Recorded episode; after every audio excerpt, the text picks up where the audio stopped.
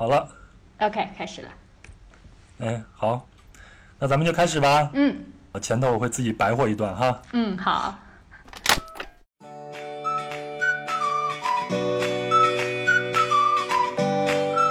你好，欢迎收听《环球声游记·壮游者》，我是杨，让我们聊聊真正的旅行。那今天的节目是壮游者历史上第一个泛话题的讨论节目，因为此前一直都是就单一的目的地或者事件或者是经历来分享和讨论的。但这一期会聊一聊关于旅行者在旅行中遇到的刻板印象、歧视等话题，也会聊一聊在旅行中作为一个中国人，你有这个国别符号吗？那么作为个人会如何塑造和展示自我形象的这个话题。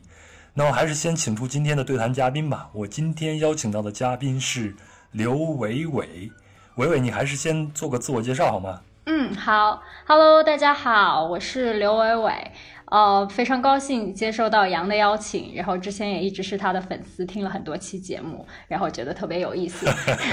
然后今天也特别期待这样一个一对一的对谈。然后简单的介绍一下自己吧，我是一个土生土长的中国人，呃，在过去十几年的时间里面。呃，其实是在海外生活的时间比较久，但是其实每年都会花时间回国。最重要的肯定是探亲访友，当然同时的话也是利用那个机会，呃，让自己就是对国内的现状有更深的了解，主要是想平衡一下国内外这两个视角吧。然后目前的话，自己是在中东，接下来希望有更多的机会到呃其他的地方去生活和探索。嗯，大概就是这样。啊，那我先大概再介绍一下伟伟过去的这些生活。伟伟是高中的时候就去了新加坡，对吗？是的。啊，然后你的大学是在美国读的，学的是国际关系专业，然后在联合国也工作过。我之前一直以为你是在联合国实习过，今天你才给我纠正是正式的工作过，对吗？哎，你当时在联合国的时候是在哪一个部门呢？这个方面说吗？呃，我是在联合国新闻部，所以是实习过，然后后来也做过一段时间的呃正式员工，然后对，主要就是负责这个新闻，然后还有一些呃对外的联络、伙伴关系啊等等。那这样说，我们也应该是同行，前同行，因为我以前做的也是新闻工作嘛。某某种程度上是，所以就是对于，就是对于，呃，我不能说我对自己对媒体有什么深刻的见解吧，但是对这一块，其实我觉得你学习国际关系啊，其实很多时候是离不开嘛。对对，这个有一有一部分的了解，然后进入联合国的时候也是非常幸运，能够，毕竟这个新闻，然后这个我们叫 public information 嘛，就是这种公共信。息这一块是属于无论是对联合国的了解，还有一个向外传播一些就是国际关系里面的一些啊内容也是非常重要。接下来我们可以再找个机会就聊一聊你在联合国那个时候的一个一段经历好吗？让我们也了解一下联合国到底是怎么回事。我我我其实还我其实还对你另一段经历非常的感兴趣，就是你后来在阿根廷以及拉美就嗯待过两年嘛。主要是做管理咨询的工作，对吗？嗯，是的。这段其实我我是对拉美有特殊的这种爱好和兴趣的。本身我旅行的时候在拉美待的时间也最长，前前后后去了两次，待了八个月，所以我是非常喜欢那块大地的。以后有机会我们也录一下。我们先回到这期的话题哦，我还要再说一下，就是现在伟伟他是常住在阿联酋的阿布扎比，也现在也是在做这种咨询的这个工作。对，嗯。我想介绍一下你这个经历呢，就是想让听众们了解到我为什么会找你来聊这个话题，因为你一方面是出于求学和工作的经历，一方面也是很热爱旅行，要不你也不会听到《壮游者》这个节目，对吧？必须的呀。而我自己是个单纯的旅行者，我在海外并没有长居的经验，都是因出去旅行嘛，所以我我们聊这个话题呢，可能覆盖面会宽一点，咱们俩人来聊啊，也可能会更客观一点。啊，另外呢，我要说一下今天我们。这个讨论话题的由来，就是因为我看了伟伟的个人公众号，这个个人公众号叫做“牡蛎小姐”，牡蛎就是我们吃的那个牡蛎，牡蛎小姐。那她写了一篇叫做《谈某某日记》的时候，我们到底在讨论什么？某某日记我就不说了，大家都知道啊。那这个日记引发的讨论，也不是我们今天要讨论内容，但是在这篇个人思考中呢。伟伟就聊到了身边的外国朋友对存在于万里之外的抽象的中国的片面印象，另一方面呢，他们对伟伟这样的就在身边的中国朋友又很友好和热情，那这也让伟伟产生了一些切实的困扰，比如要为这些朋友去弥补具象信息的缺失，又不会让他们觉得自己是被洗脑了。哎，我觉得伟伟的这个思考特别的有意思，他也激发了我的一些灵感，就让产生了这个话题。那我也想起我自我自己在海外旅行的时候，同样会遇到这样的问题。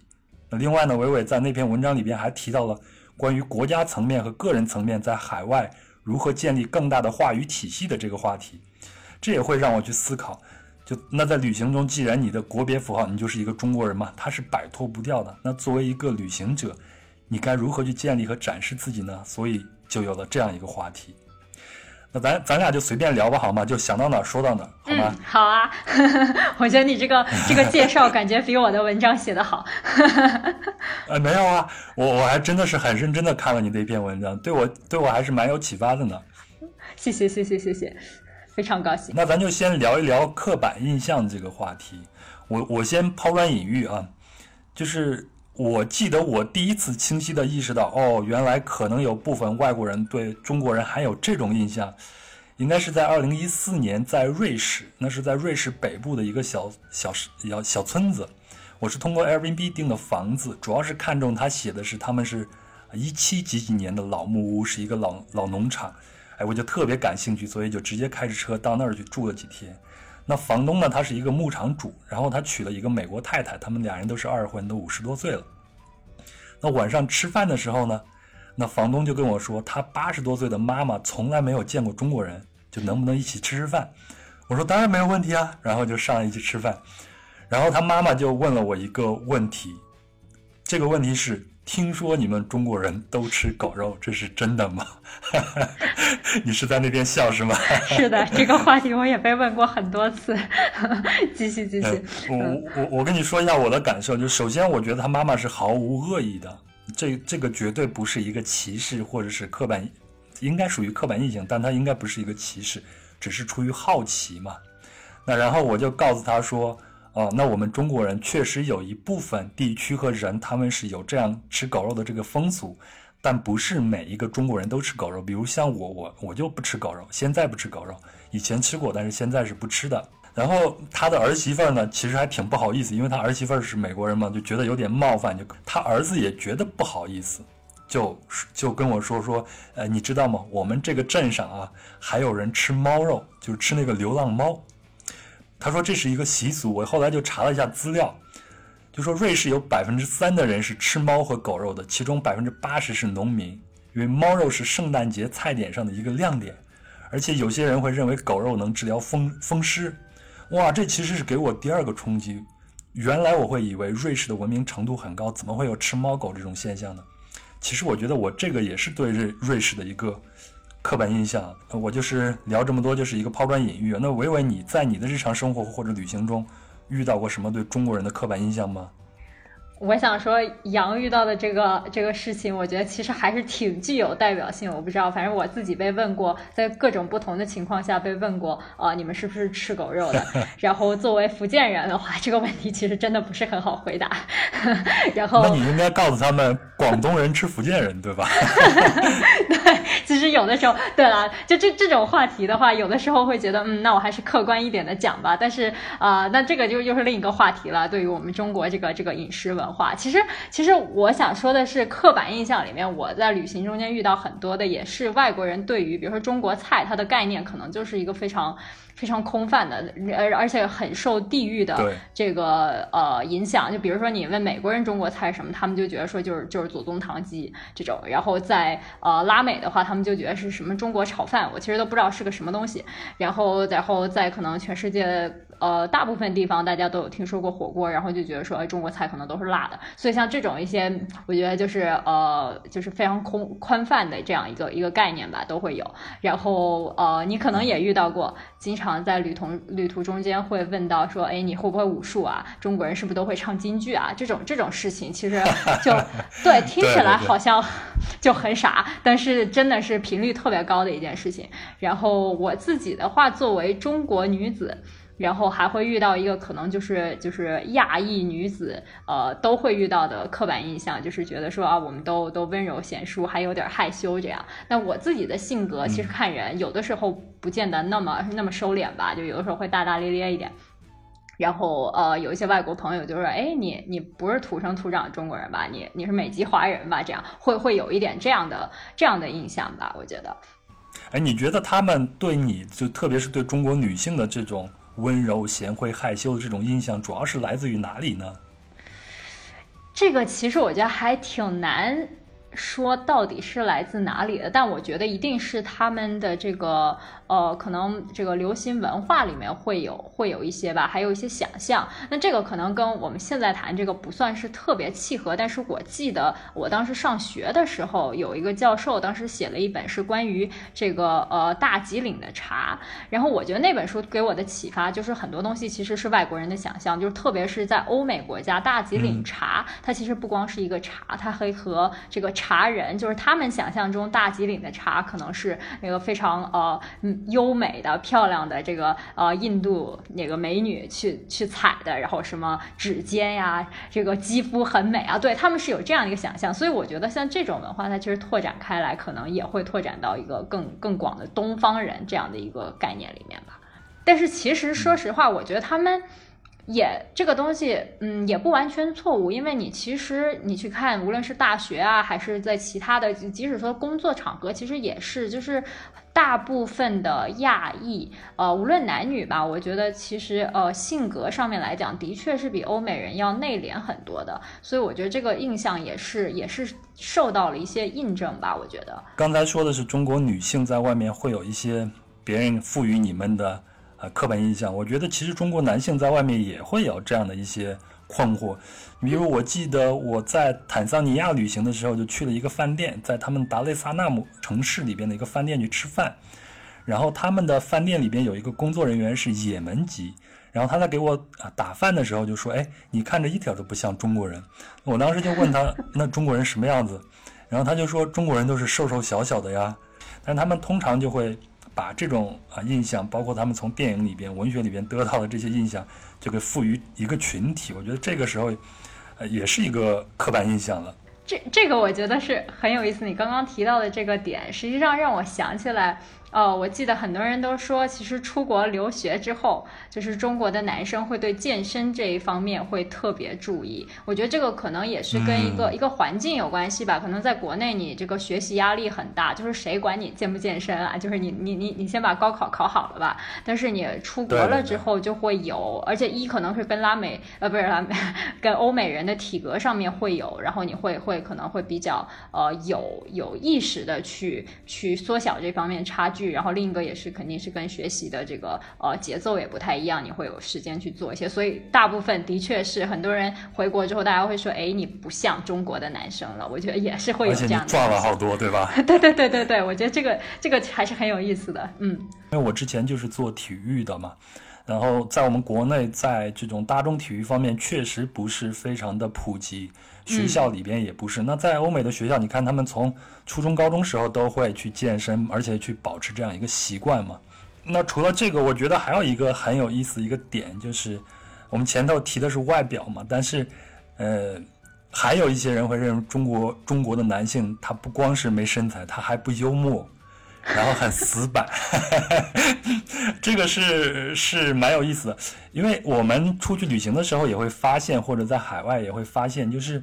呃，中国女孩子跟西方人或者欧美人他们谈恋爱的相对来说是多，嗯，但是反过来，中国的男孩子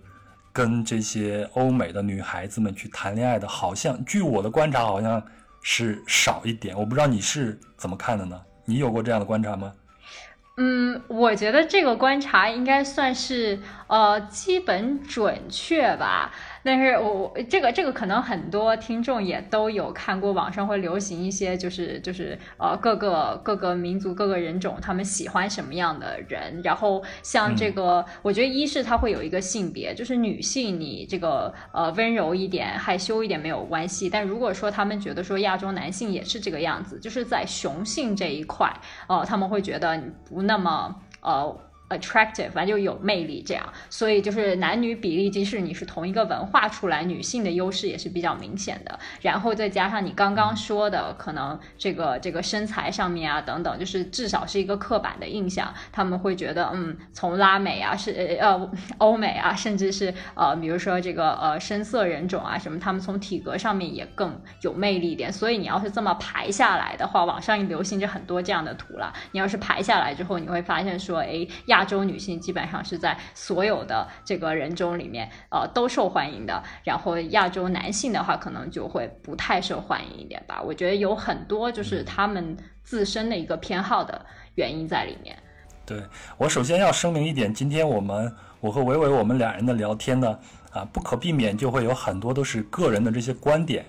但是我们不希望给大家造成我们是另外一种刻板印象或者是歧视的这样一个先入为主的印象，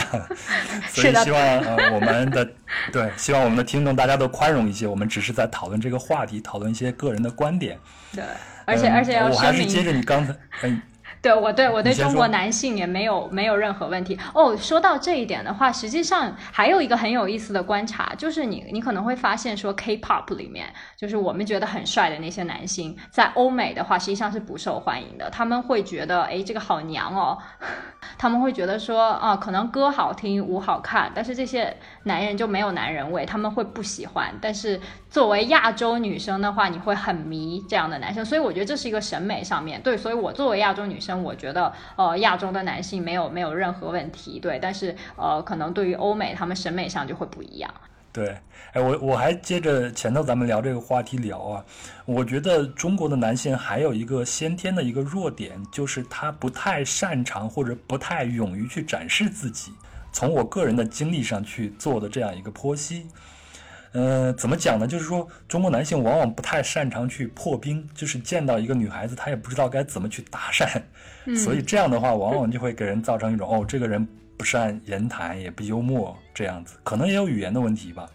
嗯，我正想说会不会有语言问题？你刚刚说到这个，这个不是不不太喜欢去破冰什么？我有时候在想说，这个会不会是一个文化的问题？毕竟在我们的文化里面，你呃显得非常有攻击性，这样其实不是一件好事儿。而且在我们的文化里面的话，谦谦君子嘛，对不对？你要是显得呃那么主动的话，有的时候反而让人觉得你是不是有什么不好的企图？对，所以我觉得很多东西嗯是这样。然后你说到你说到。语言的问题，你就让我想到还有一个，我觉得很多外国人都觉得说中国人的外语不好，我觉得有一部分是对的，但是我自己在旅途中间就经常会遇到说，哎，就站在我旁边的外国人，然后用正常的音量。呃，正常的语气可能跟他的同伴在议论一些，比如说关于中国人啊，或者怎么样，不一定是坏事。他们有的时候可能只是好奇说，哎，他旁边这是不是一个中国人这个样子？但是他们的那个呃语气还有音音量的话，就让人觉得说，只有可能是他觉得我听不懂，才会像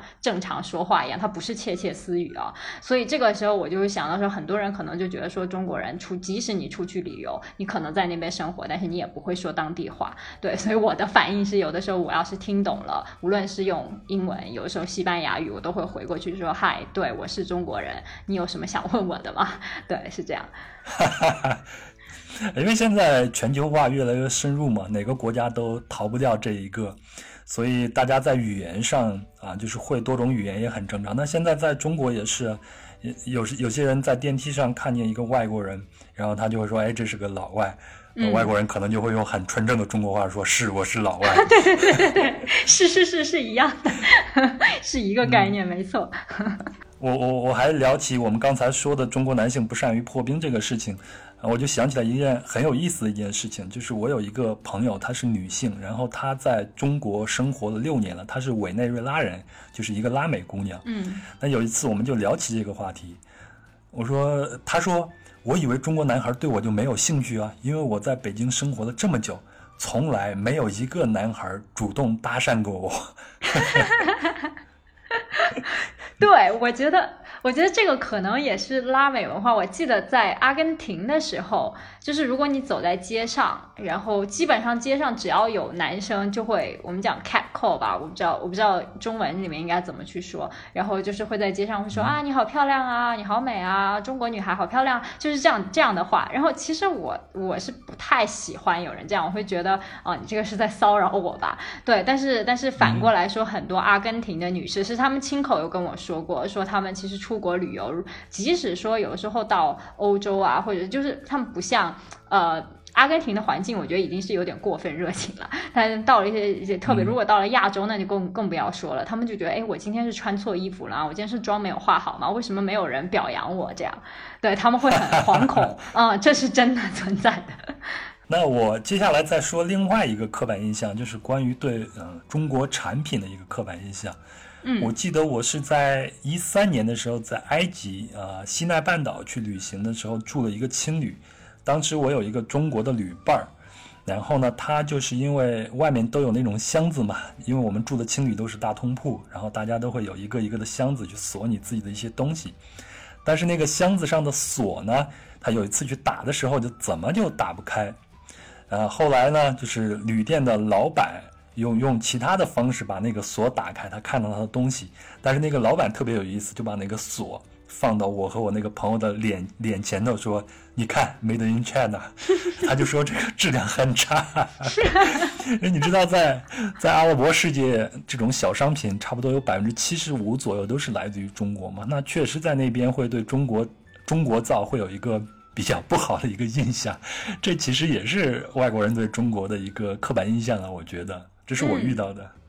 嗯，这个其实是一个让我觉得还挺挺就是挺。伤心的一件事情嘛，就是大家对我们的产品是这样，即使说这个现在我们正在逐渐的脱离这个印象，我觉得不是一个很容易的过程。至少说我自己当时在拉丁美洲的时候，呃，经常打车，然后拉美的话，呃，华为的广告其实在街上街头会特别多。这边不是做广告啊，只是在客观的谈这件事情。对，就有很多。然后有的时候我会跟的士司机聊起来，然后跟他说，哎，你看，然后他们有的时候会问我说，哎。这是你们国家的吧？然后我就说对，这是一个很好的品牌，呃，而且性价比很高，等等等等。然后他们其实第一反应就是属于，嗯，就不会是那种便宜又容易坏的吧？对，所以就是即使说你有一个很高端的还不错的产品在这边，其实，在外国人的对，就我觉得这就是一个刻板印象的作用吧，就是他第一反应就是先是先是怀疑说，哎，这个东西会不会容易坏？所以我觉得这是一个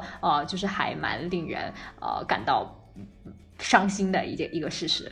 但是可能就是用过的人还是少嘛，他们会从其他那些商品上建立中国产品是非常不靠谱的这种印象，可能就是那些小商品了。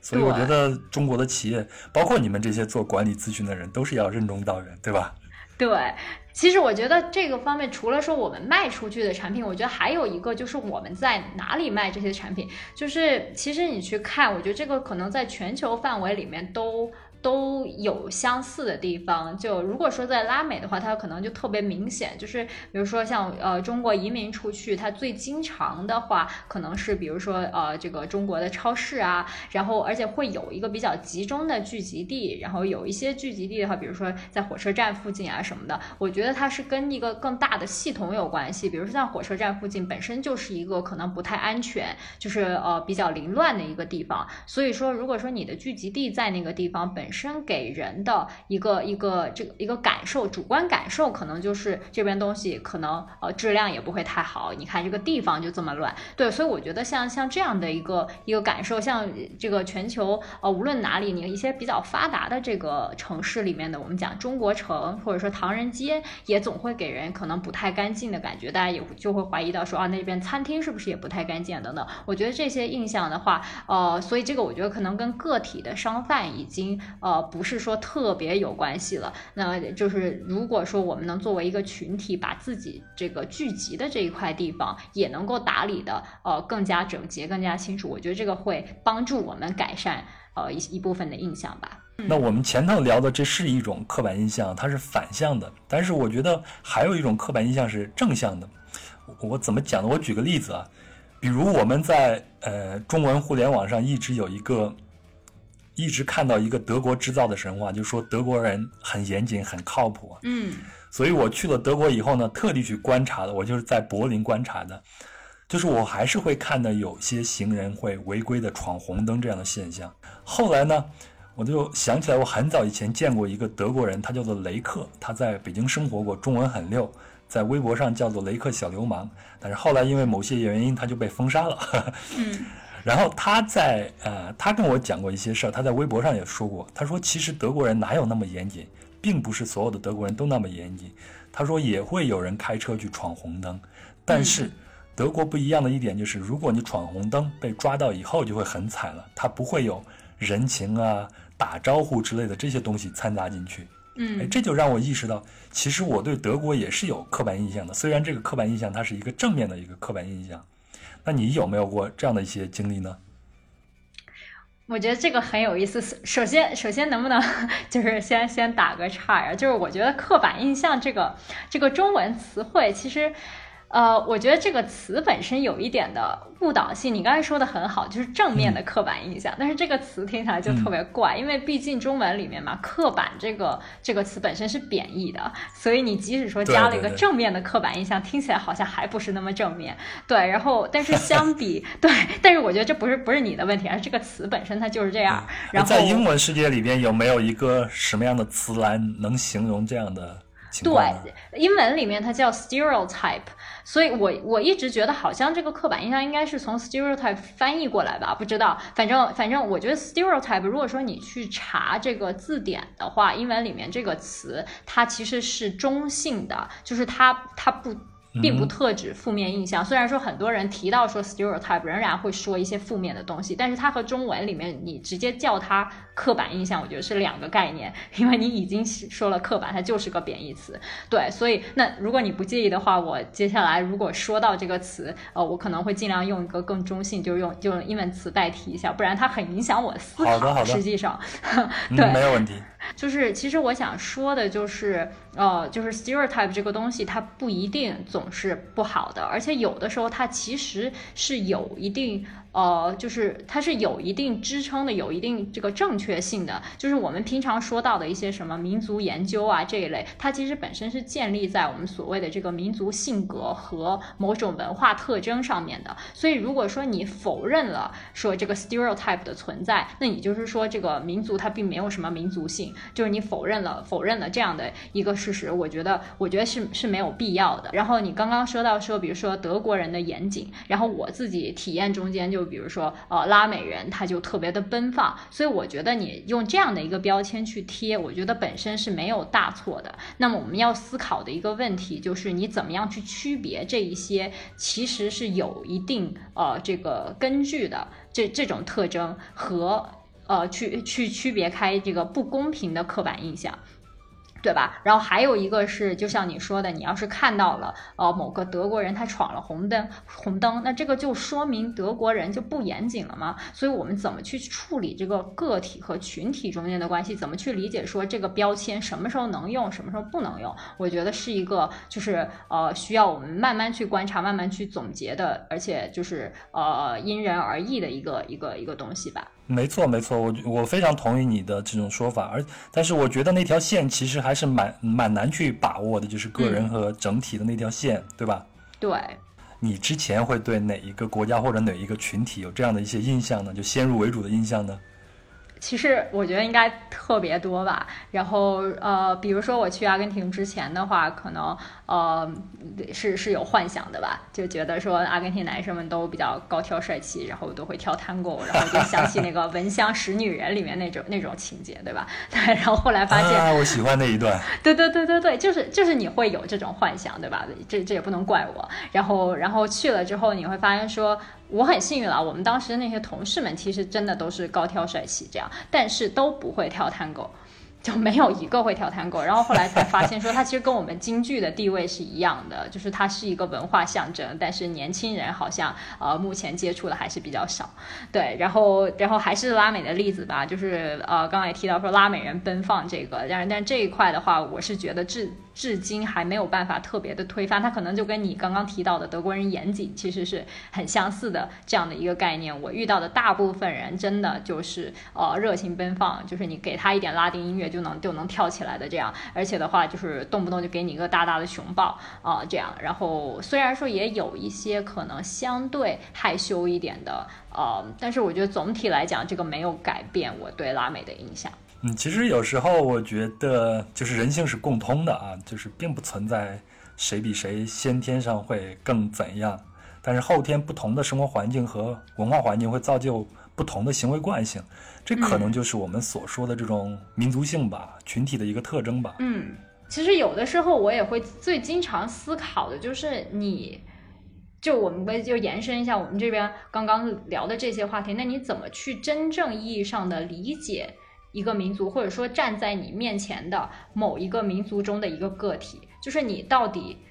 用什么样的方式？才能就是到底是你应该亲身的体验呢，你还是应该去读书呢？到底什么样子你才能够是真正说我了解了它？然后我记得前一段时间在读呃一本叫《菊与刀》，如果说对日本文化有兴趣的朋友，可能都都听说过这本书，应该算是非常出名的吧。然后那后来的话，我发现说，哎，这本书的作者根本就没有去过日本，但是读过这本书的人都觉都都称赞他说，哇，你这个总结的太精辟。所以这件事情的话，他也让我去想说，哎，一个根本没有去过这个的地方的人，他怎么能够做到总结出非常精辟的他的这个民族性、这个文化特征？所以就是到底什么样的路子才能够真正让你离这个真相更近一点？这也是我一直在思考的问题。那我也推荐一本我之前啊，我之前的前同事，他叫做王东，王呢就是大王的王，东呢就是东方的东，他现在一直生活在日本。那他也写了一本书，叫做《别跟我说你你懂日本》。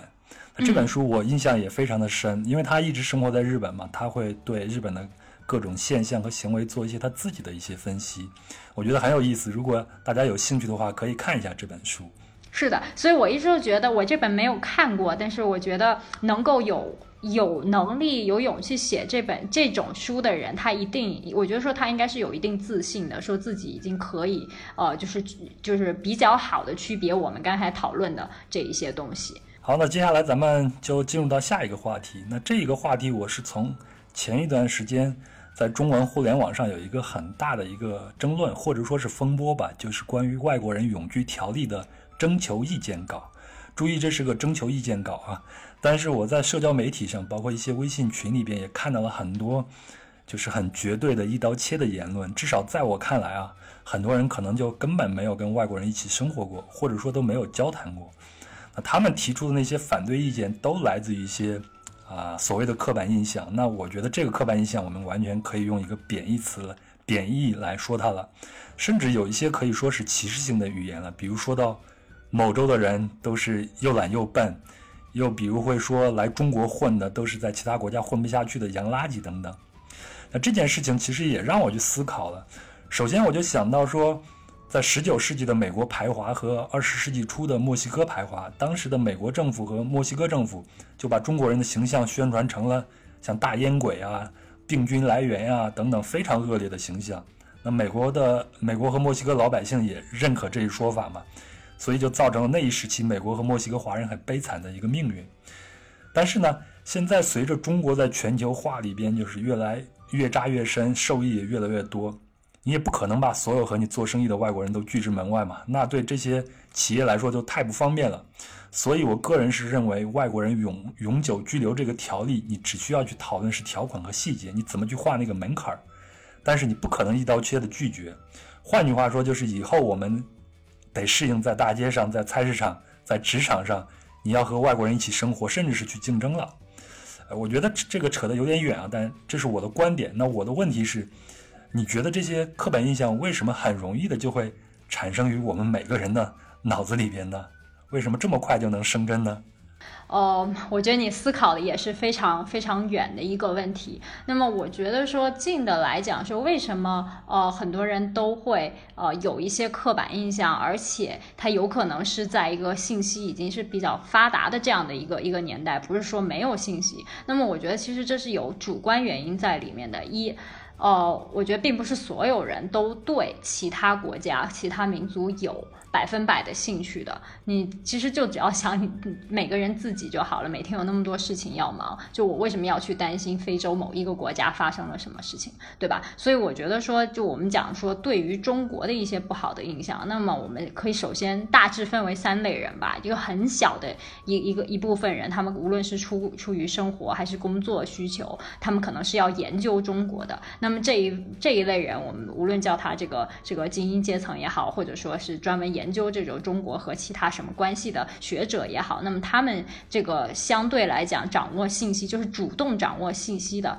这样的一个一个动动机会比较强一点。那么他们的话，认知肯定就是跟你给了他多少信息，然后就是会影响到他这个一个判断。那么剩下的两类人，我觉得一类的话，可能就是跟我们平常也没什么关系，比较远。那么我想，我想最能想到的代表性，可能就是拉美人，他们其实就像一张白纸样。你要问他，我其实很多时候会问他说：“哎，你觉得中国怎么样？”他们其实是懵的，他就看着你，就是一副我其实不知道怎么说。他们会可能会跟你扯华为，会跟你扯他家门口的那个中国超市，但实际上他是没有一个连贯的印象的，反而是好奇多一点。那么我觉得第三类的的话，可能就更适用于说，呃，这个欧美这一块西方呃的的民众。那么他们的话，一就像我说的，平常其实也不怎么关心你，呃，离我十万八千里外的跟我没什么关系。但是因为他们媒体中间有很多对于中国的报道，所以就是在他看别的新闻的时候，就会顺便看到了。但是他其实又缺乏一个主观的动力去真的去研究说他这个呃《纽约时报》说的是不是对的，所以就造成。成了就是媒体给他什么，他就就看什么。他有时候可能也都不是主动看的，但是久而久之，就是媒体说什么，就变成了一个洗脑的过程了。他就觉得说，哦，大概中国就是这样的，所以就进行了一个贴标签。另一个就是有非常明显的这个倾向化吧，我觉得是这样。没错，没错，我我非常同意你的那个观点。呃，我我大概再沿着你的你刚才说的这段话来说一下我的一些想法哈。首先，我就想这个美国排华和墨西哥排华，那都是十九世纪和二十世纪初的事儿了。那当时肯定我们要呃要承认，确实会有一些现实存在的一些问题嘛。那因为那个时候过去的都是中国的劳工嘛，他们的生活环境也很差，所以他们会建立自己的社区，相对来说就没有那么好嘛，所以会给人造成一种这样的一个印象。另外一个就是他们和啊，就是他们所在国的这些民众的生活空间的一个隔阂是很大的。然后就是一个政府宣传，我觉得最后的政府宣传其实也是一个蛮重要的一个量在里边的。我始终认为，对大多数人来说，大家都是其实不愿意花太多的成本去了解一些新的东西的，新知识啊、新领域啊，那都是需要花投入很多的成本的。那投入这些成本，大家都要计算一下，我为什么要成投入这些成本？我过好自己的日子就好了嘛。所以在你不太想投入成本的时候，那这些标签性的东西。包括这些啊刻板印象，它都会很容易就出现了。我是这样想的。嗯，对我我其实完全同意吧。就是我觉得其实包标签这个东西，我们今天讲的很多是，比如说对于一个民族、对于对于一类人等等这样。但是我觉得其实贴标签这件事情，你会发现说。不光是对人、对物品也好，对其他的什么东西，我们其实这个是每天都在做的吧？我觉得它可能有一部分是就是认知上面的认知上面的需要。毕竟说你生活在一个信息量这么大的呃地方，一个一个世界中间，然后你在处理大量信息的时候，我觉得抓大放小，就是删繁就简，肯定是最必要的一个。这就出现了贴标签，你就是把一个你暂时认为不太需要。呃，就是记住的一些细节，你就把它，你就把它删掉了，所以它就变成了一个，无论是德国人也好，拉美人也好，在你的印象中间，他可能就用了那么几个词来代替，你就是这么去理解他们的。然后第二个的话，我觉得其实这些标签在某种程度上面，呃来讲，它其实是对我们有益的，就是当你。遇到你其实不了解的事物的时候，当你如果已经有一个标签化的认识的话，它能够变成一个基础吧，它能够让你很快的在这个是这个基础上面搭建起来更深的认知。就假设说我从来没有见过德国人，但是我听说过他们可能比较严谨，那么的话，他可能就会告诉我说，OK，那我跟德国人办事的时候，我可能要注意这点、这点、这点。就无论说是不是所有德国人都是这样，但我觉得这个标签化，它一定是在操作过程中间、认知过程中间变成了一个。很好的，就是呃第一步吧，一个好的开端，这样。所以从这个角度上来说，其实有的时候所谓的刻板印象，它还是有很多正面的意意义和价值的，对吧？嗯，是的，我同意。就是如果你用的好的话，就就它是有正面的。就是关于刻板印象，它还有一个逻辑上的一个谬误，对吧？这是你写的，你能再阐释一下你的那个观点吗？啊，OK，这个这个东西的话，实际上我觉得哈，就是我们最普遍的讲到一个，很多人就会觉得说，嗯。呃，这个深色人种就让人觉得很很害怕，就会觉得他们好像都是罪犯这样。那你如果说简单的把它说成是一个呃这个歧视啊或者什么，其实你没有说很深层的理解这个东西它到底是哪里来的。其实你去想到说某个深层的呃深深色人种，他可能都是罪犯，他其实有一定的数据支持在背后的。但是问题是在于大家对于这个数据，它可能有一个扭曲的认识。就我们举个很简单的算术例子吧，呃，假设在一个地区，我们有一百个犯人，然后呃八十个犯人他都是深色人种，那你这个时候呢，简单的计算就会告诉你，百分之八十的犯人是深色人种。那么这个，如果你拿到这样一个数据，很多人他就会觉得说啊，好危险，深色人种都是犯人，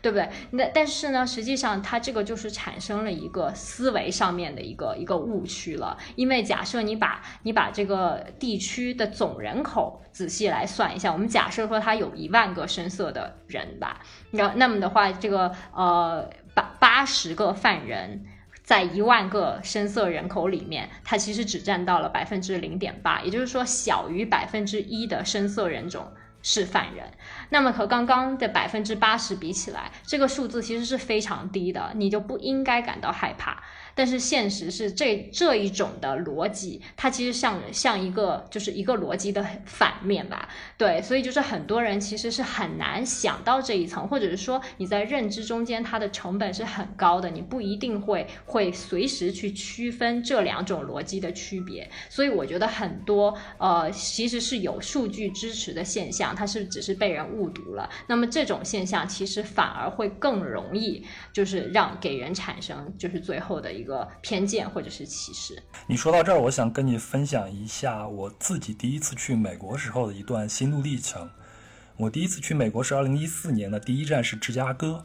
那我当时住的那个地方呢，是芝加哥的南部了，就是相对来说会乱一点，就在芝加哥大学的旁边。那边地那个地方呢，有很多啊，就深色人种的那种社区。那因为我是第一次去美国嘛，然后你知道之前你看的那个电影里边，包括你从一些作品里边看到那些会对非洲裔美国人会有一种啊另外一种描述吧，所以我是非常非常的害怕的。再加上我此前从来没有见过，而且语言也没有那么通，所以我会觉得他们每一个人都是潜在的一个危险。有的时候你在街上去等等公车的时候呢，会有一些啊哥们儿就非常热情的给你打招呼。嗯，我后来想想，其实人家就是很很无所谓的，街上见一个哥们儿就给你打个招呼，嘿，buddy 什么，跟你聊两句。但是你如果你语言不通的话话，你会觉得这个很紧张，你不知道他要干什么。再加上有的人如果大白天再喝点酒的话，你会更紧张。所以那我采取的一种方式就是避开。所以有的时候我会觉得，嗯，我现在我是不会为这个行为去感到羞耻，因为我那个时候确实没有见过。所以我认为我那个时候的一些行为，它是一种出于人类的天然的避险的一种需要。嗯，但是后来，当你慢慢的旅行的越来越多了，你也会接触过他们了，哦，你才知道你怎么去区分个体和群体的一个，然后你慢慢的会用一种道德感去约束自己，哦，我不要去做这样的一些举动，也不要自己吓自己了。这样，你你这一点你说的特别有道理。其实我觉得避险。这一点可能真的是必要的，因为因为你你聊这个的时候，我就想起来，应该是在呃墨西哥历史上吧，我已经忘记那任皇帝具体叫什么，是什么二世吧。当时应该是，然后哥伦布登陆的时候，因为他们都是高头大马嘛，然后然后穿的就是非常华丽，这样上去，所以他们其实那个时候对于陌生的东西，他第一反应是啊，这些是神送来现呃这个送过来的使者吧，或者什么，所以他们其实是把侵略者就是这样引进了家，狼入室。所以呢，你刚刚讲到这个，对于自己不了解的东西，可能真的还是呃不理不理他，然后排斥他比较安全一点吧。对你说到墨西哥这个，我就想起来在墨西哥的总统府，因为它的总统府是开放的，大家可以预约去参观。那它的总统府有一个非常有特色的一个旅行项目，就是看它的壁画。那些壁画上就展示了最初的西班牙人到达美洲大地的时候，因为他们会骑着马，拿着这根火器进去嘛。那这些呃就是土著，所以他们就会认为他们是神，然后就拜服，就是跪倒在这些马的这些旁边。所以，所以我觉得你刚刚提的这点很好。其实，在某种程度上，对于不熟悉的，还是有一定的防御机制，可能是更理智的一点做法吧。接下来，我们聊一下这个传播的特性。因为我们中国人有句话叫做“好事不出门，坏事传千里”嘛。我想跟你聊这个，是因为我在外面旅行的时候见到很多德国人或者是欧洲人，然后他们对西藏问题特别的关心。我都不知道为什么他们会特别关心这个问题，而且我确定他们从来没有来过中国，也没有去过西藏。所以后来我就，呃，因为在新西兰旅行的时候，有一个搭车的人就上了我的车，然后在车上我们闲着没事儿，我就问他，然后他就跟我说，说我们的报纸上经常会有这样的报道啊。那我我就想反过来啊，对我们，我们对海外也同样如此。比如说这次印度出了几个爆款的文章在。中文的互联网世界上，他可能就没有去过印度，但他写的那些爆款文章都是充满了标签化的语言和一些，呃，就是莫须有的一些事儿，那他都成了爆款十万加。我觉得这就是一个标签化的一个结果了，而且我觉得这样是非常的，呃，不公正的一件事情。这一点的话，实际上我是觉得说是很难解决的一个问题吧。毕竟就像你说的，传播的特性，它你作为一个呃，特别是像你做媒体的话，肯定也都知道，说你你找热点嘛，你不会不会总总是找那些看起来很平淡无奇的好的热点。你有的时候爆炸性的坏的事情，其实真的就是大家最愿意最愿意。最愿意看的东西，所以我觉得这个呃基本上是非常难避免的。然后就是就是光从你报道的比例上面来讲，会对人的认知产生说啊某一个地方或者某一个民族它坏的东西比好的东西多太多了，是这样的。然后我自己的经验的话是。呃，经历的话是当时其实去里约奥运会，当时做志愿者，然后呃，其实去之前嘛，大家应该都还有一点印象，那个时候说啊，怎么都快都快开始了，场馆还没有建好，然后说什么呃某某某团队又在又在街头又被抢了等等，都是都是这样的话题，所以当时其实我父母也是特别反对，但是我当时的话，哦，不是说我有多理智啊，我只是觉得一。我知道说这些东西它一定是夸张化了，它并不是整天都有人去抢抢别人的，所以你只是说看到了之后，你会你会觉得说好像里约到处都很可怕，所以我是当时的想法就是我想亲眼去看一看，而且从从另一个角度来讲，奥运会可能已经是你能够呃。能够得到的最可能最安全的一个时期了吧？毕竟街头应该会有很多的保护啊等等，所以我最后还是决定去了。那么最后也比较幸运，没有遇到什么特别大的事情。那么这件事情其实呃就是就是另一个侧面反映出来，报道上面看到的它一定不是真实的世界，但是它也一定反映了真实世界中某一个小部分的问题。另外一个，我就想分享一下我在印度的一些见闻。那我在印度碰见了一个呃女孩子，她在南京读的研究生，在南京大学读的研究生，她叫葛丽玛。然后她就跟我说，她在印度的时呃她在南京的时候呢，她回去取毕业证，然后学校外面菜市场呢老大姐就好久没见她了，一见她就很高兴，说：“哎呀，葛丽玛，你回来了，你就别走了，你看看你们印度到处都是不好的事儿，到处都是强奸案。”你就留在我们中国吧，我们中国的男人可怕老婆了，你就嫁在这边多好啊！我当时听到这个就特别的有意思。当时我们也聊到了这个传播的特性，就是这样的事情特别容易让人觉得你这个目的地就是整体的情况就是这样子的。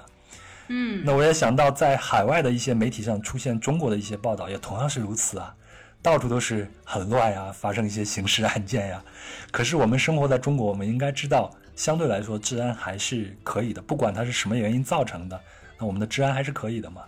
我同意你这个让我想到了我我当时还是在新加坡上学的时候，我记得当时组织了一个海外义工吧，就是就是到我们国内一些相对贫困的乡村支教这样的一个一个，然后我记得非常牢的是当时。就是来参加团队的朋友问我最多的问题就是啊，我们去你们国家要打哪一些疫苗啊？就他们真的是很担心，他们特别是听到说哦我们要去某一个山村，他们就觉得可能我们就是一个特别落后，然后就特别危险。真的是这个应该是应该百分之八十的团员都问过我这个问题，然后然后问我们说我们需要带一点什么方便面啊，需要那个自来水有没有问题啊？所以那个时候实际上那个时候我还很小嘛，才才才高中那个时候，但是。我记得那个时候给我的冲击就是哇，就即使是一个离我们不算远的，而且是一个华人为主的社会，他们是这么想我们的国家的，就是这个这种这种方面的呃冲击，其实还是会会有一些的吧。那我也想起来，在二零零八年奥运会的时候，一个美国的自行车运动员啊，到了到了中国的机场以后，就戴了一个口罩。你知道美国是没有这种这种戴口罩的这样一个生活习俗的嘛？就从这次新冠疫情，我们也知道。但是当时他就被中国的网民给批得一塌糊涂，因为他当时的考虑的一点是中国的空气污染的原因。啊！但是他并不知道，在二零零八年奥运会的那一段时间，我在北京生活了十八年了，那段时间是我来北京以后空气质量最好的一段时间。那具体的原因我们就不去说了，但事实就是这样子。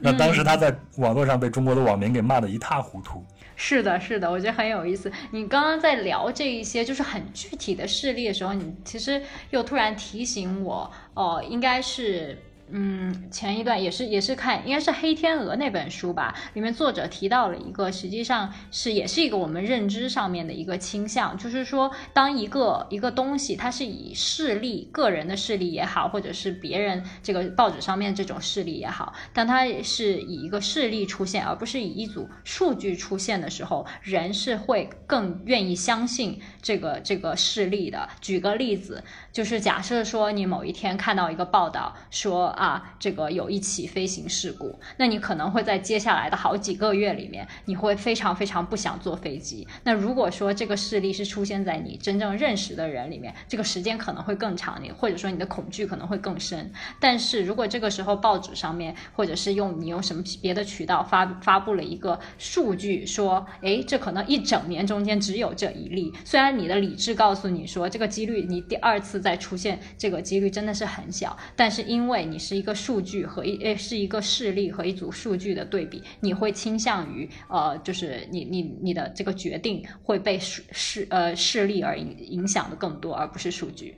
对我觉得这个也是一个，就是我们要理解说人的认知中间会有这个倾向，这可能也是为什么一些报道负面的报道，呃，会主观的上面给我们的影响这么大，即使说理智告诉我们它不一定是全面的。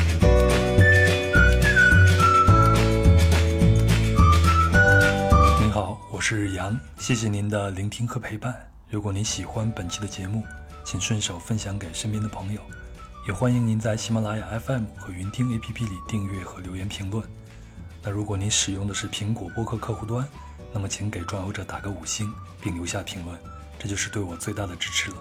那壮游者也有自己的听众群，请微信添加幺三四三六九二九九五二，他会将您拉进群。另外，也可以在新浪微博搜索关注“壮游者杨”，杨是木易杨，欢迎来和我直接交流，也非常期待来自您的建议和想法。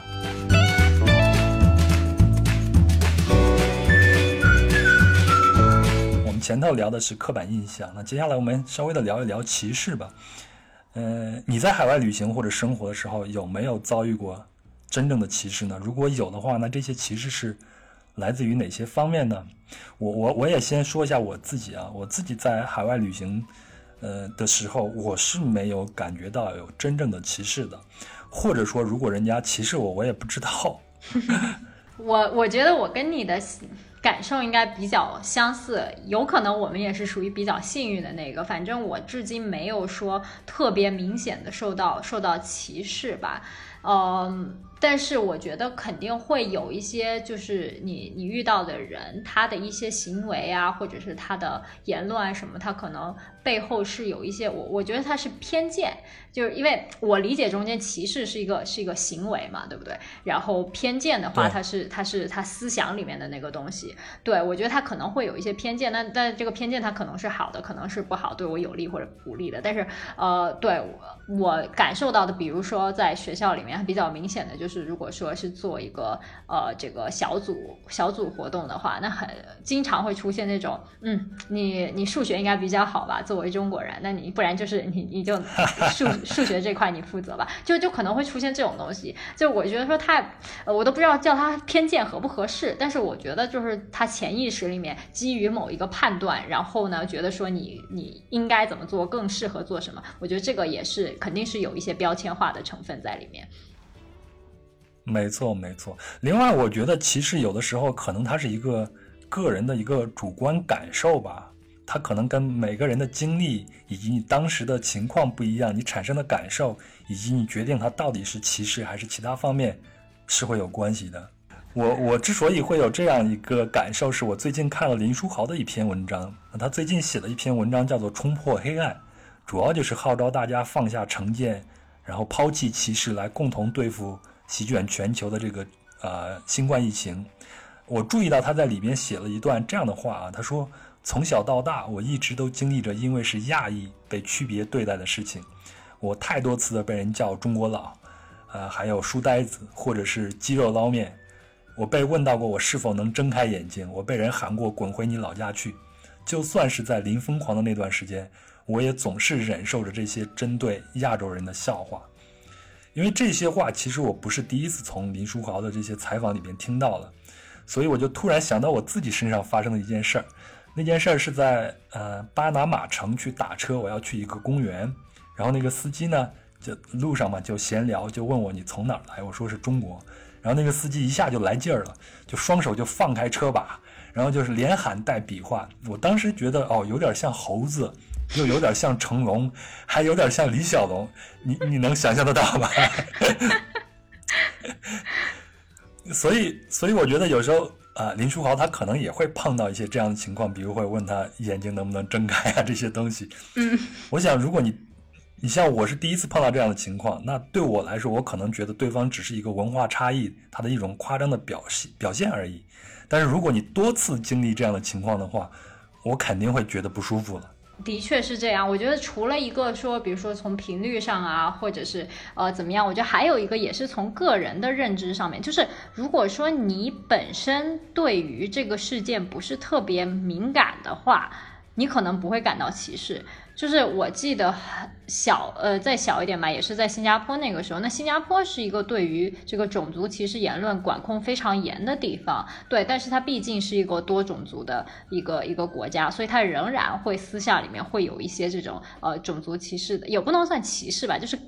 拿种族的一些特征开玩笑，比如说像中国人眼睛小这件事情，就是就是会会拿来开玩笑，对，但是他其实也没有说特别的恶意，对，而且至少说是我在那个年龄的时候，就是我知道说他们注意到了这个特征，而且会拿它来开玩笑，但是可也许是我那个时候对这个这个的概念比较模糊，所以我现在想到这件事情，我给他的定义是他们没有恶意，但是我有时候在想说，假设把这个时间往后推个十年，假设。说现在有一个人在我面前说啊，你开了一个，比如说你们中国人眼睛好小这种玩笑，我可能的感受是完全不一样的。就即使说他是同一个说话的人，即使说他仍然没有恶意，所以我觉得一个一个也是属于你自己。就像你刚才说的，频率高，为什么频率高了之后会有这个感觉？因为我是觉得说它会让你更加的，就是注意到这个问题，你会变得更加敏感了。那么当它多次出现了之后，你就把它变成了一个一个，就是跟它有一个对抗。但是如果说你是刚开刚刚接触到这个东西，或者说你自己内心里面并没有说对这件事特别敏感，我是觉得你可能会忽略这样一些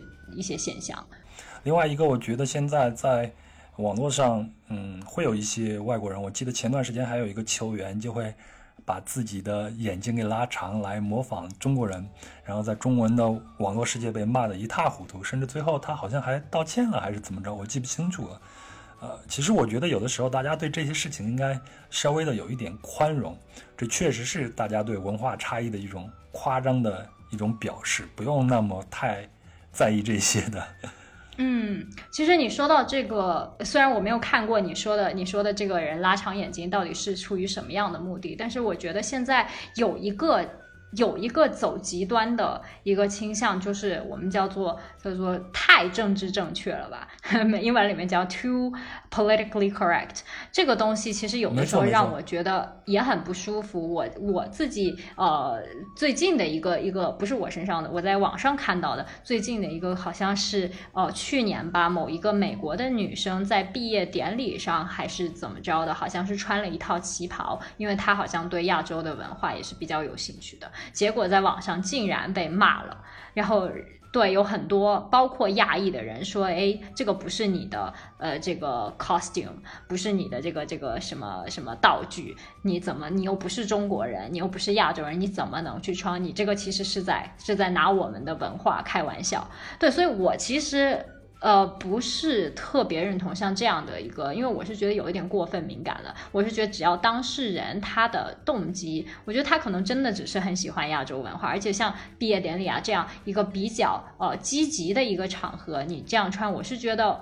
没有任何问题，甚至我会觉得说，嗯，谢谢你，这个是对我们文化的一种一种赞扬和包容，对吧？对，但是有一些人他就觉得说，如果你不是这个种族的，你这样做，他你就是在嘲笑我们等等。所以我觉得这个东西也是要辩证一点来看吧。现在大家太小心的同时，有的时候反而是很有这种无端的攻击性。那你刚才说这个时候，我突然想起来我在阿根廷旅行的时候。在阿根廷北部一个小城，那个城已经到了阿根廷的边界了。那那边的中国人很少，但是我在旅店里边就碰见了一个阿根廷人，然后他就问我是不是中国人，我说是。他说我很喜欢中国的文化，然后他就给我拿出一个本儿，那个本子上记录了一些中国游客教他说的中国话，他会用拼音一一的给他标记，比如像谢谢呀、你好啊、对不起啊。更神奇的是，旁边他还写了一首歌。那首歌呢是《男儿当自强》。伟伟，我不知道你有没有听过这首歌。我应该听过。黄飞鸿的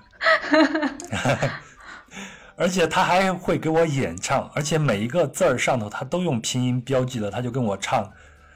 然后我我当时觉得哦，特别的神奇，在那么遥远，你知道，呃，阿根廷几乎就是在我们的脚下嘛，它是我们的一个 对峙点吧，离我们最远的一个地方。会有那样一个人对中国文化这么痴迷，然后自己花大量的业余时间去学习这个中国文化，我觉得这个还是蛮有意思的一件事情。所以啊，就像你前头说的，我们还是要区别他的个人和整体，以及他的动机到底是什么了。嗯，完全同意。我还是要说一下，就是我们前头聊到了，其实它可能是会产生一些，呃，可能是来自一些个人的感受。但是不可避免，歧视肯定它是存在的吧？就像我们最近在，呃新闻里边看到的一些，因为新冠疫情，会有一些人对亚裔，他就区分不了是中国人、韩国人、日本人，就对亚裔会有一些非常不礼貌、歧视性的一些举动。所以我觉得歧视还是现实存在的。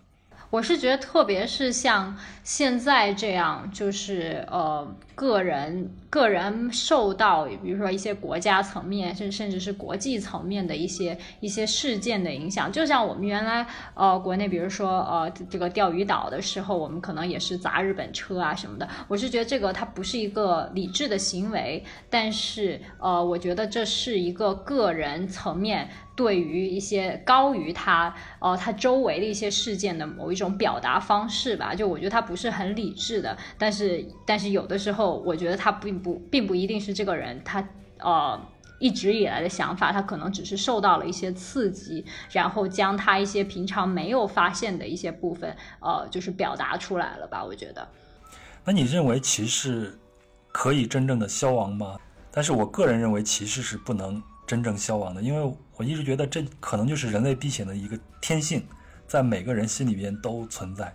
但是后天它会形成一种道德观，会去规训和限制这种歧视的发生。呃，我的基本观点可能跟你有一点相似，但是我不好说它到底是不是完全不可能消消灭掉。但是我觉得它难度应该是很大的。我觉得一是就是我们之前有聊到过的，说呃，无论是你出于这个认知的需求，还是出于你逻辑上面的谬误，像这种东西，你需要说时时刻刻用你的理智去控制，需要有人来。告诉你，你这样的想法或者说你的思维方式是是不正确的。那么这这件事情的话，它因为特别不自然，所以的话，你无论是以个体还是你一个群体，你要消耗大量的精力，还有一些成本去去做这一方面的教育。还有就像你说的这个这个后天的道德这这种规范，其实我觉得它是一个就是属于成本很高、时间很长，然后呃不不是很自然的一个一个过程。然后另一个的话，我是觉得有一些歧视。是它可能呃是一是被利用的吧，就是你需要用这样一个一一一种一种歧视来作为武器，所以我觉得这个东西它呃只要有人要用它，它就不可能完全被被消除嘛，对不对？然后还有一种是主观上面的话，你可能自己都没有感受到，无论是你是想要找一些优越感啊，或者是怎么样，你去呃自自觉或者不自觉的歧视了别人，那么我觉得只要说这个东西是是你有这方面的。心理需要，或者是别人需要利用它，我觉得它就不可能完全消失。你刚才说那个找到优越感这一点，我觉得非常的有意思。然后我们接下来就聊下一趴哈。嗯，我个人是对旅行的容忍度是，嗯，还是挺高的。对，就是对别人的旅行的容忍度。比如说我对啊跟团游，我都觉得没有问题啊，只要你喜欢，你能找到那个乐趣就好了。嗯，不一定说非要你自己有多么高深的旅行方式。嗯，等等等等。我我现在比较难以接受的是，很多中国游客他会用消费主义去衡量目的地，从而呢就得到一种莫名其妙的优越感，这点我还是比较难以接受的。我举个例子，比如他会去一些不发达的国家和地区，比如像东南亚，中国人去的最多嘛。但是很多我看到的中国人到了那边以后，啊，他享受不到像国内这么便利的外卖服务啊、交通服务啊，他还要面临一些治安的问题。然后他会发现当地人的收入很少，所以他就会用消费主义把这些问题放大，然后他去忽略了自己旅行的真正目的是什么，呃，所以他会去产生一些优越感，然后会发表一些非常的有歧视性的一些语言。我自己对这个还是比较抵触的。你说到这个现象，其实我自己可能平常没有说特别注意，说特别特别去找这样像这样的一些例子，但是，但是我我能理解说你你说的这些东东西，它应该是是存在的。然后，呃，我的感受是，其实我觉得，一是有一些人他其实去旅行的时候。他就像你说的，他是有优越感，有的时候他可能也是在找这种优越感。那么就是他发表这些评论的同时，对于他自己来说，其实心里可能舒服了。所以你说，如这个这个事情他一定，我我是觉得我不会赞成。但是你说，如果说他出门玩了一趟，然后他自己心里头舒服了，你说他值不值得？对他来说，他可能也是值得的。但是我觉得这个对于一个呃从文化上面也。嗯来呃来讲，我觉得它一定是不利的呃这样一个现象吧。但是不管怎样，我觉得我们出去的时候还是有一套呃通用的规则需要我们去遵守的。比如说呃要排队呀，呃不去乱刻乱画呀，要守规矩呀，在公共场合不大声喧哗呀，这些东西还是我们要去遵守的。否则的话，会让啊越来越多的世界各地的旅行业从业者会认为中国游客哦。就会把之前那种刻板印象会越来越加深。嗯，这个我同意。那在你的那篇文章里边，你也提到了关于国家层面和个人层面在海外如何建立更大的话语体系的这个问题。那我们就先聊聊国家如何展示自己的形象。虽然这个话题有点大呀，但是我们也可以用自己的方式去，呃，说一下。我个人见到的外国人对中国形象的改变是在2008年的奥运会，就是我在古巴呀，啊，在巴西呀，后来在希腊呀。都有一些当地的朋友对我表示了对2008年奥运会的那个印象非常的深刻，甚至古巴的啊那个街头碰见那个老头还知道刘翔等等。那你在海外，你感觉这方面哪一件事情，呃，对你的影响是最大的呢？我也是感受到了2008年这个奥运会，包括特别是开幕式这这个东西，一直到可能现在都还会有人说啊。这个开幕式还是你们中国那个最好看等等，这这种东西会有。然后呃，还有一个很 很明显的可能是是是就是文化文化上面，嗯，就比如说拍了一部什么电影啊什么会会有人。但是我觉得这些呃怎么说，我觉得这些其实并没有说撼动到一些本质吧，就是就是你说在这个比如说政治层面、国际关系层面，我觉得呃我们刚刚提的这一些东西，它其实对于这些最最重要的这些环节，它其实还是很难起到多呃非常大的作用。但是我觉得说从这个敲边鼓的角度来看，它从文化角度，我觉得它可能是最最好去这个进行进行渗透这样的这样的一个方式吧。对，所以就我觉得还有一些就是包括在有一些国家已经开始感受到，比如说我们的一些产品，呃，慢慢的就是脱开始脱离这个这个定低价、质量差这种这种情况。当然，这还是任重道远吧。所以我觉得让大家开始。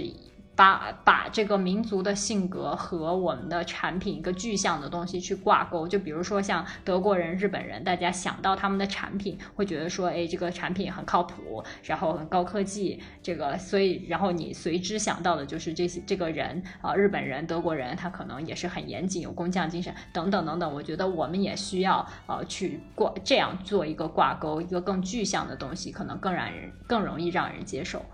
我非常同意你刚才说的敲边鼓这样一个比喻，就是国家和政府，我觉得应该去推动一些文化软实力的输出。我们前头不是聊到了那个韩团嘛，就 K-pop 是吧？我是在伊朗看见韩剧非常的流行，后来我去拉美的时候，发现拉美有很多的 K-pop 的这种拥趸，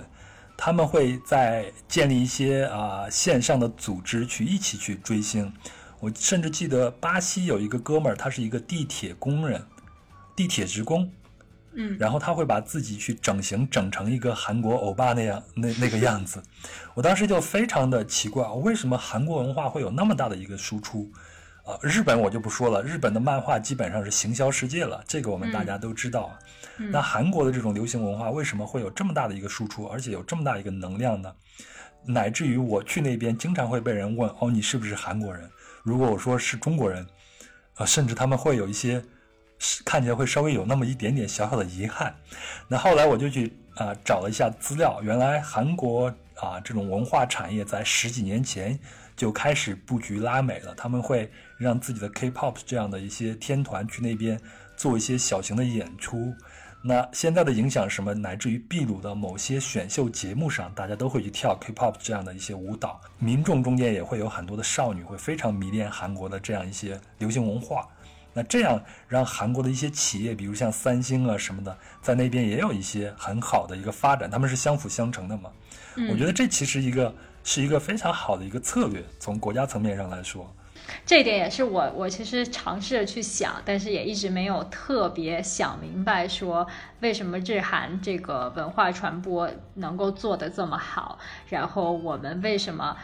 就是特别是一些官方呃去做的一些呃比如说孔子学院啊什么，为什么为什么这个呃接受度这么低？其实孔子学院不是我们独一家的嘛，这个是比如说歌德学院啊，然后这塞万提斯学院啊什么的，这都是在我们之前。为什么为什么是他们的接受度？就还算可以，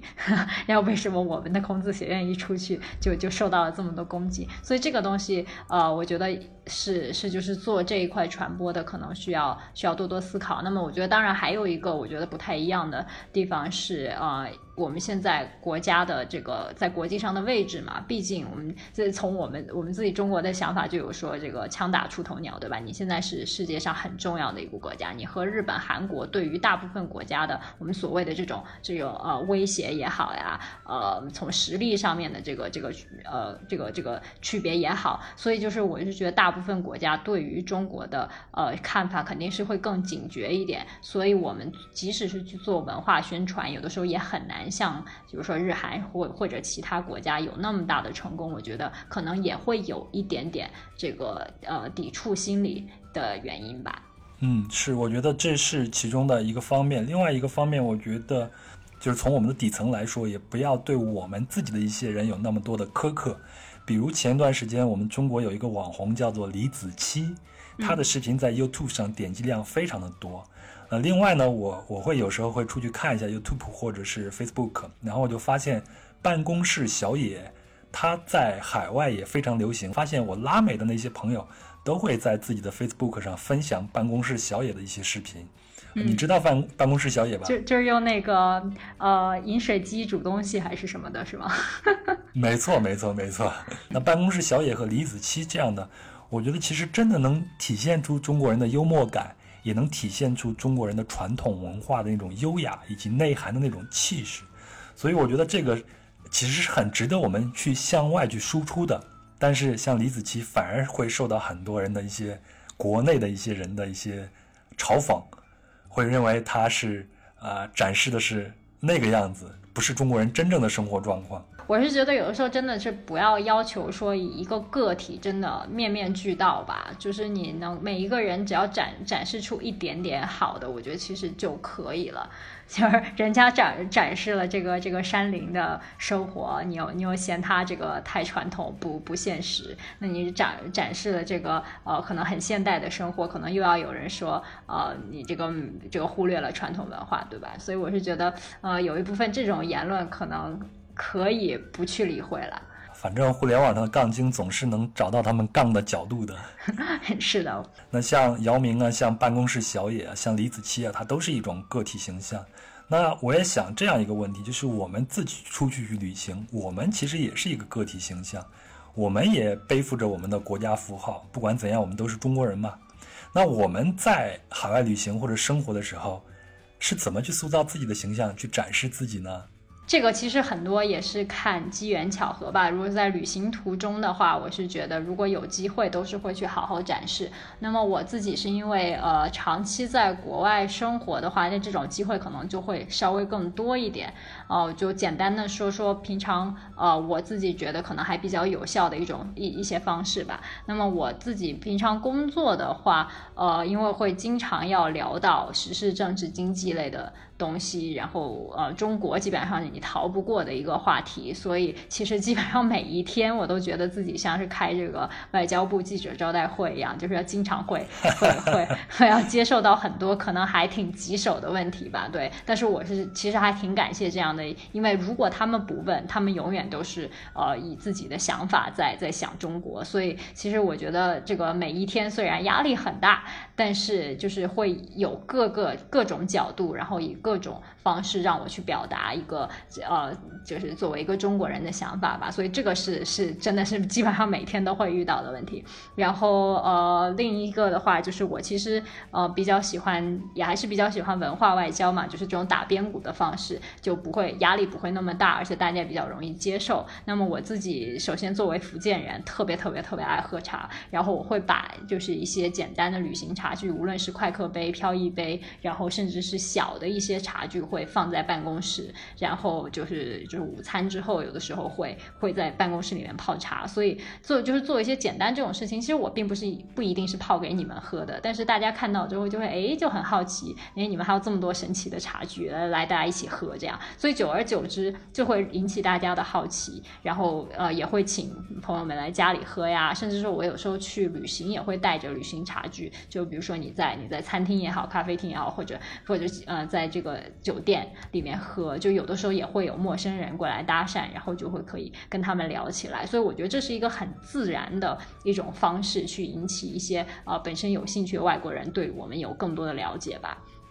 然后还有一个就是力所能及的，就是呃，平时我是会穿旗袍，那当然不是最传统的那种，通常是有一定改良的。然后呃，甚甚至有时候上班也会穿了，包括见客户有的时候也会穿。它其实就像是一个很得体的裙子一样，我觉得没有什么没有什么特别奇怪的事情。那么大家其实习惯习惯，也就觉得哎，没有什么奇怪的，不会觉得说你像穿了个什么道具一样来的。对，而且很多人其实呃，当他知道说哎，这个东西是你。你的文化的一个一个标志之后，他其实反而会有兴趣，而且有的会真的就会会会跟我开始讨论说上面的花纹，包括一些印度的朋友，一些一些在这边中东的朋友会跟我讨论说上面的花纹，其实他们比如说在伊斯兰国家也有会也会有一些，所以它就变成了一个从你平常穿着的东西进入了一个文化层面的。那么我是觉得这也是一个非常非常好的、很简单的一种方式，去让大家慢慢的熟悉你的文化。那么还有一种就可能是周末，像我们办公室现在是各个国家的人都有，所以我们现在组织的一个就是，当然是疫情之前，现在已经很久没有了。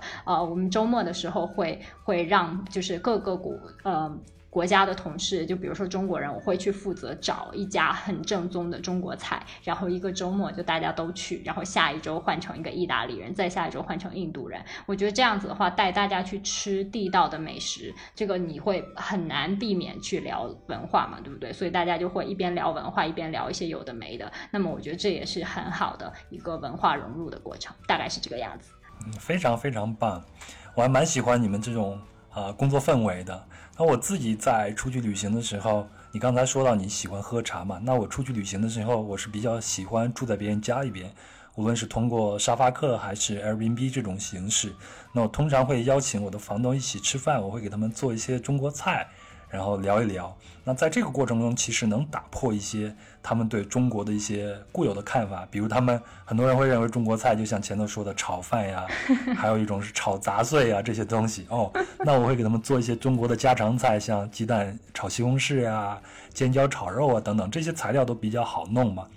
所以会引起他们的兴趣。我们在饭桌上也可以聊一聊关于中国，关于现在的中国是什么样子。等等等等这个话题，其实我觉得这个就是一个挺好的个人的一种形象展示了。嗯，非常好，你这突然让我想起来，我当时在阿根廷交换的时候啊，当时的房东妈妈我。我当时走之前那几天，跟他说我给你们包那个中国的水饺，他们都特别兴奋。然后完了，至少说我自己包水饺的时候，我是虾和肉都会放，然后再放一点菜这样。然后他们可能就平常没有说把虾和肉放在一起吃，而且我们还是剁成泥那种。反正他们看的那个过程，我就觉得他们表情有变。就是最后的话，他们其实其实有好几分钟不是很敢吃的，就是他们觉得说，哎，这个东西是这样做出来的，好像。想象的有一点不一样，对对，他们会有，所以就是就像那种的时候，你你会觉得说这很重要了，就是有的时候你们觉得说这么习以为常，其实外国人看很多东西都会觉得很奇怪，所以就更不要说吃狗肉什么，其实只要任何东西跟他们平常操作不太一样的，都会有一种自然的警觉吧，我觉得，所以就是这越越多的这种呃，就是 exposure 又越多的这种交流，我觉得是是真的是很重要。没错，我也想起来我在哥伦比亚的一段故事。我是在哥伦比亚波哥大的一个青年旅馆里边，它有公共厨房。那天晚上我就去做饭，因为很容易买到鸡翅，就做一个可乐鸡翅。你知道这个是非常简单的一种做法。那我在做可乐鸡翅的时候呢，啊，我们的酒店的前台的小哥就过来了，他是一个呃深肤色的哥们儿。然后他就很好奇去看我做饭，甚至打开了手机给他的女朋友去做直播，说：“你看，这有一个中国人在用可乐和鸡翅在做一道菜。”然后坐下来吃，我做成了以后就邀请他一起吃，然后他就坐下来跟我一起吃，我们就一起聊。然后他就跟我说：“说哦，我们这个地方很早就有中国人来了，但是中国人来了以后都开饭馆，但是我们都不敢去中国人的饭馆里边去吃饭。”因为传说中国人什么都吃，我们不知道中国人饭馆里面卖的肉到底是什么做的，所以我们都不敢去。所以当然了，现在会好很多了，他们也知道中餐什么样子。我想我那天做饭的那个过程，可能也会让他打破一些他原来的一些固有的刻板印象吧。嗯，我同意，毕竟是有这种人和人交流过的，我觉我是觉得，呃。肯定是会更容易接受，也更容易把呃一个民族往好的地方去想吧。那我最后一个问题，你在旅行的时候，你去展示你自己的时候，我想它应该是很自然的一种展示。在这个过程中，你会刻意去强调自己中国人的这个身份吗？比如你穿旗袍是想强调你中国人的身份吗？嗯。我是觉得一，首先如果说我是出去旅游，首先我不会把自己定义成什么文化使者，就是不会带着任务去。然后呢，我是觉得这个东西像是一个，就是类似于顺便做吧。就是如果说能够在不影响我本身呃旅行的这个呃情况下，它还能够引起一些一些呃兴趣，我是觉得这个。何乐而不为，对吧？所以我是觉得穿旗袍，一是就像我刚刚说的，我日常其实就会穿它。其实对我来说，它是一个文化符号。但是同时的话，呃，它改良过的它，它其实并没有什么不舒服，就像一个正常的一个好看、很得体的裙子一样。对，所以，所以在在我看来，它就是一个呃，可以是生活的一部分。嗯，那么在我出去走的时候，那肯定是我穿旗袍的话，我一首先是不介意别人把我当中国人来看，对不对？那当然，另一个目的就是在我不刻意做什么的时候，他仍然能够像像一个招牌一样说，哎，我是一个中国人，而且是对中国文化可能有兴趣的人。你们有什么问题可以来问我，大概是这样的一个一个概念吧。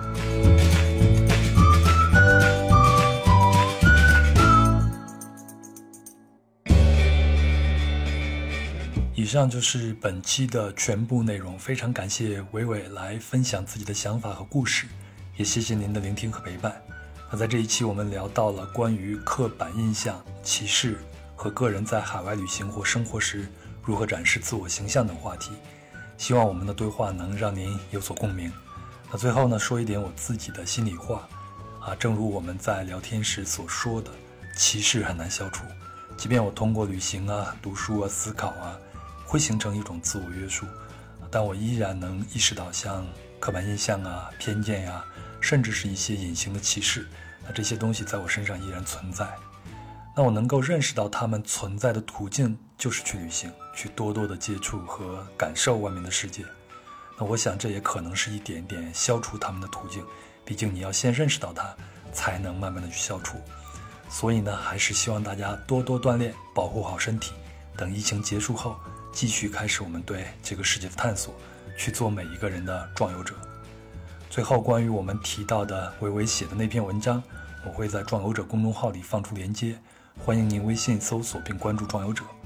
如果您喜欢本期的节目，请顺手分享给身边的朋友，也欢迎您在喜马拉雅 FM 和云听 APP 里订阅和留言评论。如果您使用苹果播客客户端，那么请给壮游者打个五星好评并留下评论。这就是对我最大的支持了。那装游者也有自己的听众群，请微信添加幺三四三六九二九九五二，